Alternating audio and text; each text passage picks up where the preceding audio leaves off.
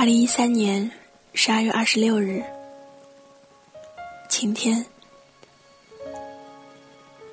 俗话说好事多磨，我的事还不知道是好事还是坏事，就已经几经磨难了。十二月十九日，我写好信让光哥交给你，但你一直没有回学校，信也一直搁置着。今天光哥问我。干脆发邮件给你。我说不好，那样太不正式了。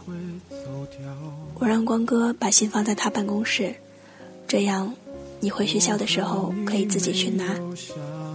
光哥说：“那他知会你一声。”过了一会儿，光哥又来电话，一开口就说：“哎呀，你说你怎么这么命运多舛啊？他明天就要回家了。”我说。我怎么这么悲催呢？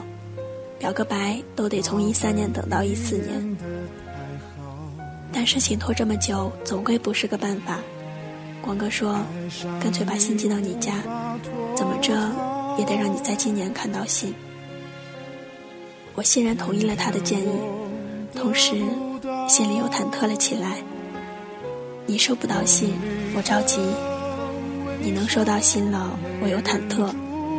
总之，纠结的要死。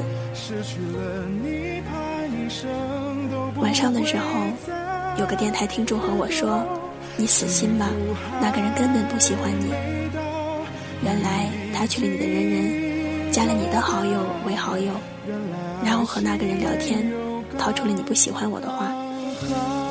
我很烦这个人，便没有追问具体细节。若在平时，一个陌生人的话。对我来说完全无关紧要，但因为是关于你，我就变得很在意。带着郁闷的心情和别人聊天，朋友安慰我说：“那个人肯定是在撒谎，因为你周围的人连你喜欢男的女的都不知道，更别说会知道你喜不喜欢我了。”他这么一说，貌似也很有道理的样子。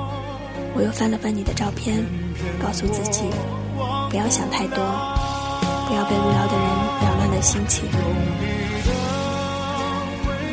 其实我知道，就算你收到了信，也不会有任何的反应。当然，我也从未对此抱有希望。就像我信中写的那样，你幸福就好。第三十四封信。